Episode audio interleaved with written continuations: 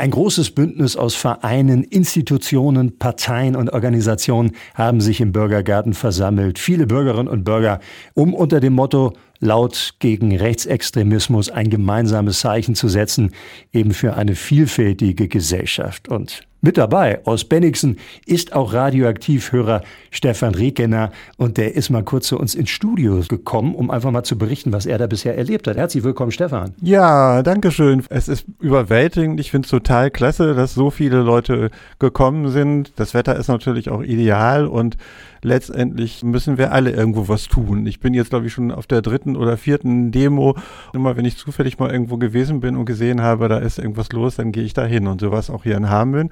Und ich finde es total klasse. Und gerade eben war zum Beispiel eine Dame da, die selber Migrationshintergrund hat und die hat erzählt, warum sie die Berechtigung hat zu reden. Sie ist deutsche Staatsbürgerin und freut sich darüber, dass sie das ist und dass wir in Europa so viel Freiheit haben und da kann also jeder mitreden. Also es ist schlimm, dass es überhaupt irgendwie nötig ist, dass man sowas macht, aber es ist unbedingt erforderlich, dass man sowas macht.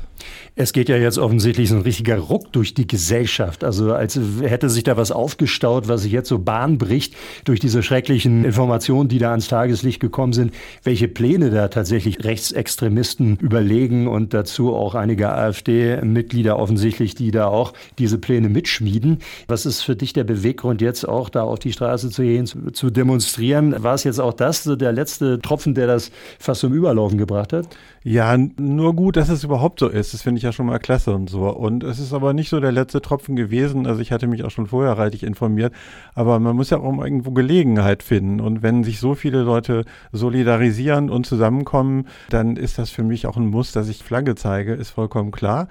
Und es ist eben so, dass ich eigentlich immer so daran denke, was passiert danach, wenn die Leute weggegangen sind, wenn so viele Bürger sich versammelt haben, muss ja auch irgendwas passieren. Das kann ja nicht einfach damit getan sein, dass Leute kommen und sich hinstellen und Reden halten, sondern letztendlich muss irgendeine Konsequenz daraus folgen.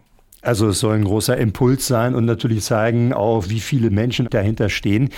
Was sind so deine Ideen für den Alltag? Weil eigentlich kommt es ja darauf an. Naja, der Alltag ist ja so, wir haben das ja so ein bisschen vernachlässigt. Wir haben immer zugelassen, dass Leute sich abfällig äußern über Menschen mit Migrationshintergrund oder über Leute, die eine Behinderung haben oder sonst was. Wir haben das viel zu lange zugelassen. Man muss also im Alltag letztendlich sofort irgendwie dagegen anschreiten und nicht immer erstens Sorge haben, dass irgendwas passieren könnte und zweitens, viele sind ja einfach zu phlegmatisch und sagen, ah, wenn ich mich da jetzt einmische, dann kriege ich nur Ärger, das will ich nicht und das ist eben falsch. Also wir müssen irgendwo sofort, sobald irgendwas auftaucht in der Richtung, müssen wir handeln.